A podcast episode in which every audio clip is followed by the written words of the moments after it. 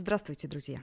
Вы в подкасте малого бизнеса Москвы «Бизнес-серфинг». Бизнес-серфинг создан для начинающих и опытных предпринимателей города, кто любит слушать и действовать. Этот сезон полезен для тех, кто хочет открыть свой бизнес. Мы собрали вопросы от начинающих предпринимателей, участников проектов МБМ, стартап-школы и бизнес-песочница об открытии бизнеса в разных нишах и пригласили опытных бизнесменов, чтобы получить ответы. Здравствуйте! В качестве ведущего с вами я, эксперт МБМ, Авдеев Денис. Сегодня наш гость Вячеслав Ходченков, основатель, руководитель и инструктор проекта детских походов «Слава детям». Вячеслав, здравствуйте. Здравствуйте. Рада вас приветствовать на волнах подкаста «Бизнес-серфинг». В 2009 году вы начали организовывать корпоративные походы, превратив свое хобби в бизнес, а в 2017 году вы открыли свой проект «Слава детям» и стали организовывать походы преимущественно для детей и их родителей. Какие есть отличия в организации детских и взрослых походов? Итак, что касается организации походов, то для взрослых походов самым важным, пожалуй, критерием оценки качества – это впечатление. То есть нужно сделать такой поход, чтобы все остались довольны, счастливые, веселые, возвращались, любили друг друга друг говорили, о, мы пойдем еще и так далее. А в детских походах совсем не так. Дело в том, что в детских походах основной клиент все-таки родитель, а потребитель услуги это уже ребенок. И именно поэтому основное внимание нужно сделать следующим образом, чтобы и родитель готов был купить, и чтобы ребенку понравилось, и чтобы я еще мог делать как организатор что-то важное и полезное. И здесь сочетается чуть больше факторов. В целом, для того, чтобы родители легче покупали и дети больше оставались довольны, мы пошли в сторону развития полезных навыков, гибких навыков, самостоятельности в частности. И мы занялись больше образованием через походы. И в этом отличается, пожалуй, пожалуй, основа походов. То есть, если во взрослых походах это впечатление, то в детских это та польза, которую получает ребенок в результате. Очень интересно. Получается, вы организовываете не просто развлекательные походы, а образовательные походы. О, да. Есть такое понятие, называется edutainment. Развитие через развлечение. И походы, да, действительно, они стали отличной средой для развития гибких навыков, такое как коммуникация, кооперация, критическое мышление, креативность, взаимодействие, ответственность и прочее. И поэтому заниматься походами с образовательной деятельностью точно интереснее.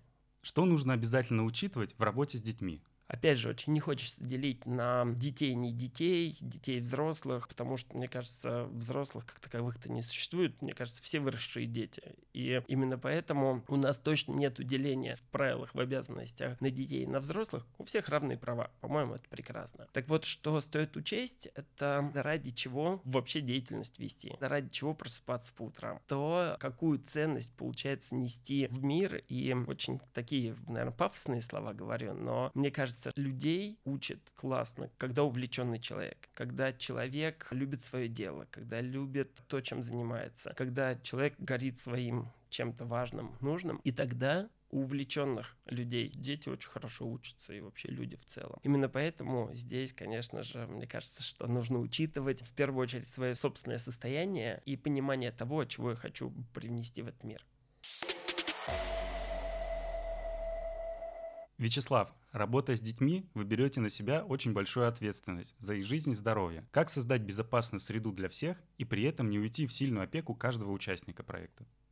Очень интересный вопрос. Вообще, мне кажется, что предпринимательство — это слабоумие и отвага, потому что любой предприниматель сталкивается с тем большим количеством ответственности, которую он несет. Или по силам, или не по силам. И здесь, мне кажется, что если с детьми нравится работать, то эта ответственность точно посильная. Мне с ней точно нормально. У нас сейчас уже достаточно большая команда, уже больше 40 человек в команде, а, инструкторы, координаторы и так далее. И мне нормально нести ответственность вот за всех них и за всех детей, которые с ними. Мне пока посильно. Что учитывать? Да, действительно, безопасность у нас на первом плане, потому что пока не создана безопасная среда, заниматься развивающей преступно, на мой взгляд. И мы долго изучали, какие системы безопасности вообще есть. И у нас очень часто бывает такое, что мы сталкиваемся с тем, что вокруг детям очень много всего запрещают. Босиком по воде не ходить, зимой шапку обязательно одевать нельзя снимать, сейчас в школах на переменах бегать нельзя. И мне кажется, что вот эта вот история с запретами студентами, она не очень хорошо работает. А мы пришли к такой системе, где мы жизнь, здоровье участников доверяем самим ребятам. То есть мы говорим о том, что у нас точно табуировано, запрещено, у нас запрещено совсем немного вещей. Это действие по угрозе жизни и здоровья, как своих, так и окружающих. Это ущемление чести и достоинства, опять же, как своих, так и окружающих. Еще неприкосновенность чужих вещей. Все остальное можно. И вот в такой ситуации, когда система безопасности заточена не на том, что запрещено, а на том, что очень много свободы,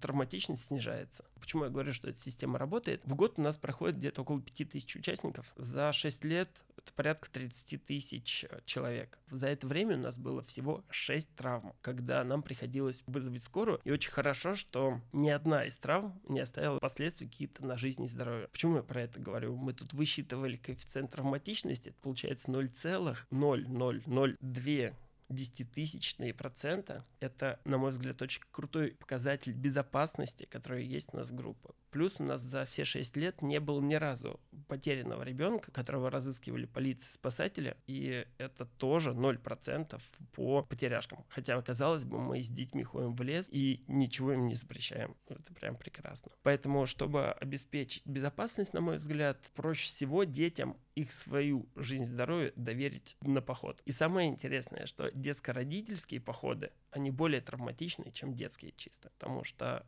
не всем комфортно доверять детям их жизнь здоровье.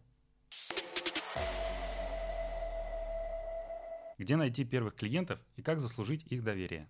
Ох, я сейчас сразу же начал с того, что 5 тысяч в год, куча народу, команда инструкторов, а этого же несколько лет назад этого не было. И несколько лет назад я был человек оркестра, который сам все делал. И заявки собирал, и деньгами занимался, и сами маршруты разрабатывал, проводил, и все сам-сам-сам. Собственно, и название это было «Слава детям» про то, что я делаю для детей походы. Сейчас точно расскажу, как искал первых клиентов. Вообще, как я пришел к этому проекту. Я решил заняться воспитанием своих дочек. У меня две дочки замечательные. И вот у меня раньше было мнение, что, ну вот моя задача добывать деньги в семью, а задача жены, значит, заниматься делами, семьей, прочим. И тогда я решил, что надо что-то поменять, потому что дочка что-то стала голос повышать на жену старшая. И вообще я как-то понял, что я в воспитании детей не участвую. А как участвовать? Я решил, что да, я проведу 100 детских походов, 100 детских мероприятий.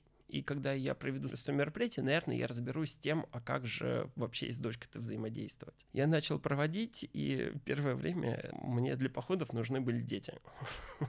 Вот, я решил, дай-ка я их поищу, поспрашиваю. Я ходил в детские сады, я ходил в школу, ну, потому что там, по моим воспоминаниям, целые скопище детей, и там, наверное, мне их кто-то даст. В детском саду мне еще давали детей, но давали только на площадках, чтобы я в самом ну, в садике на территории что-то проводил. В школе нет, я посещал родительские собрания, я выходил на педсоветы, просил, клянчил, ну дайте мне детишки, я хороший, ну правда. вот. И мне их давали тяжеловато. Потом, что я начал делать? Я первых своих клиентов начал собирать просто по знакомым. Обзванивать книжку телефонную и спрашивать, слушайте, есть у вас кто-то знакомый из родительского комитета? Мне говорили, а вот, да, в родительском комитете там Маша седьмого этажа есть. Я звонил уже Маша седьмого этажа, говорил, что я там от Галины Петровны, она сказала, что в родительском комитете, а могу я вам презентацию скинуть по походам? Я для детей очень классные походы провожу, но перед тем, как идти в поход, давайте я сначала в класс приду и проведу мастер-класс о том, что это такое удивительно, но когда я ставил бесплатные мастер-классы, на это откликались хуже, чем когда я предлагал провести платный мастер-класс, условно, за 200 рублей с человека. На платные соглашались точно лучше. А самое интересное, что когда я проводил эти мастер-классы, я сразу же на них закрывал детей на походы, потому что все дети хотят в походы, честное слово. И дальше дети возвращались домой и такие родителям, ура, мы хотим в поход, хотим, хотим, хотим. И тут я сразу же родителям отправляю презентацию, а вот мы случайно в субботу идем в поход, пойдемте с нами. И это была история, история про то, что тихо, мало-помалу собирать детишек через родителей. Потом очень хорошо стали работать соцсети. Я просил родителей отзывы отставлять у себя на странице, у них на странице, вести блог. И таким образом набирались, набирались, набирались группы все лучше и лучше. И я на хорошую монетизацию, мне кажется, монетизацию там 1060 в месяц я вышел уже на второй или на третий месяц. Я думаю, что это правда очень классный результат. О дальнейших можем поговорить попозже. Как выбрать место для похода и разработать маршрут? Вы делаете это сами? Итак, что касается маршрутов. Я очень люблю разрабатывать маршруты сам. Не всегда на это хватает сил, но тем не менее это такая интересная база, где очень много творчества, когда идешь по лесу, по перелеску и смотришь, вот на это можно обратить внимание, вот здесь переправу можно тянуть, вот здесь вот интересные места для стоянки, а вот здесь вот ходило какое-то животное крупное. Ну вот, и в этом плане поразрабатывать маршрут, правда, интересно. Но сейчас, когда уже достаточно большая команда и много людей, тоже могу сказать, что сейчас у нас один из начальников смен, парень Даня, ему 16 лет. И как он круто разрабатывает маршруты, прям не передать. Можно только поучаствовать, конечно же. Почему? Потому что мне кажется, что Даня в 16 лет очень хорошо помнит, что нужно детям. И его программа получается действительно очень яркие очень запоминающиеся. А по большому счету, для того, чтобы выйти с детьми в лес и чтобы поход получился прям великолепный, нужно сделать всего две вещи. Первое — это раздать детям пилы и спички,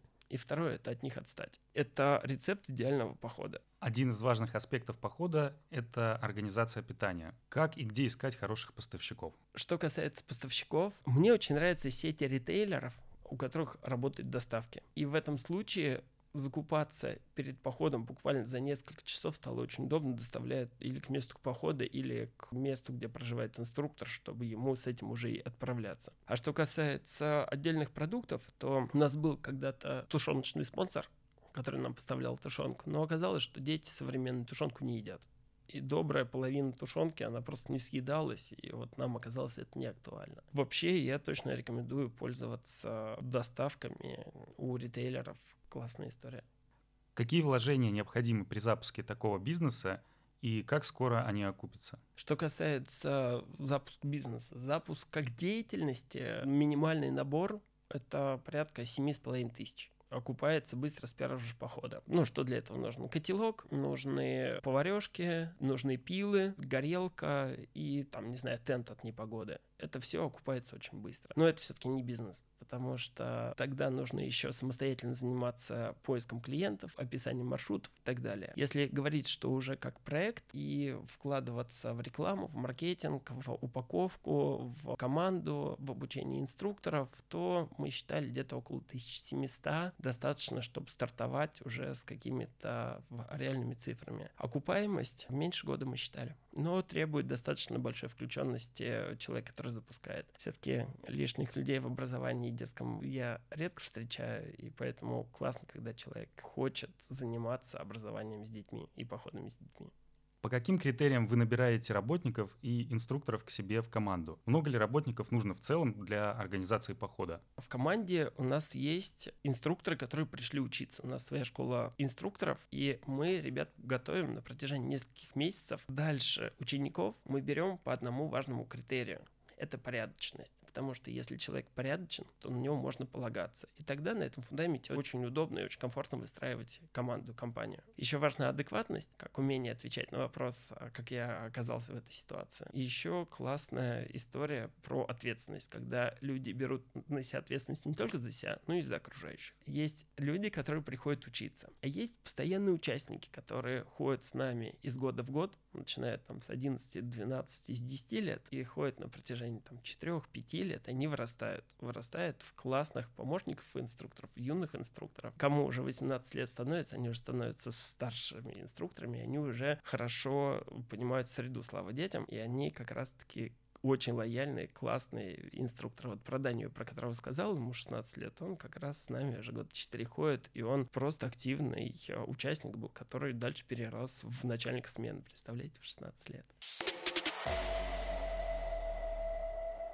В конце каждого подкаста у нас есть блиц-опрос.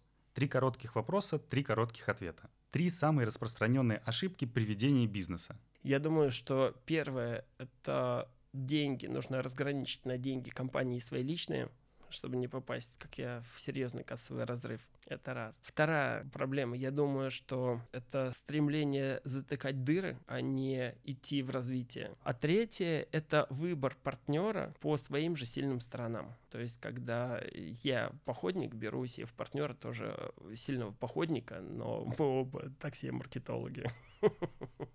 главное качество предпринимателя, помогающее добиться успеха? Как я говорил, это слабоумие отвага, это авантюризм, это как раз-таки идти в ту сторону, где интересно, хоть страшно, но интересно, потому что там дальше какие-то очень интересные перспективы и чего-то очень много классного. Я думаю, что это мой основной двигатель. Кого вы считаете примером для подражания в вашей отрасли?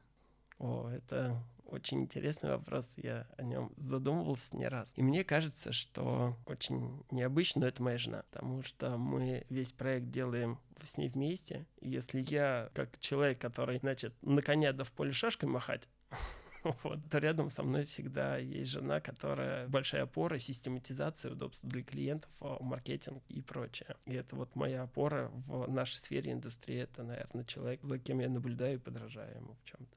Мой герой. Благодарим вас за интервью. С вами был ведущий Денис Авдеев, эксперт МБМ, и наш гость Вячеслав Ходченков, основатель, руководитель и инструктор проекта «Слава детям». До встречи в походах, друзья. Спасибо, что были с МБМ. Переходите к следующим выпускам. И до новых встреч на волнах подкаста «Бизнес-серфинг».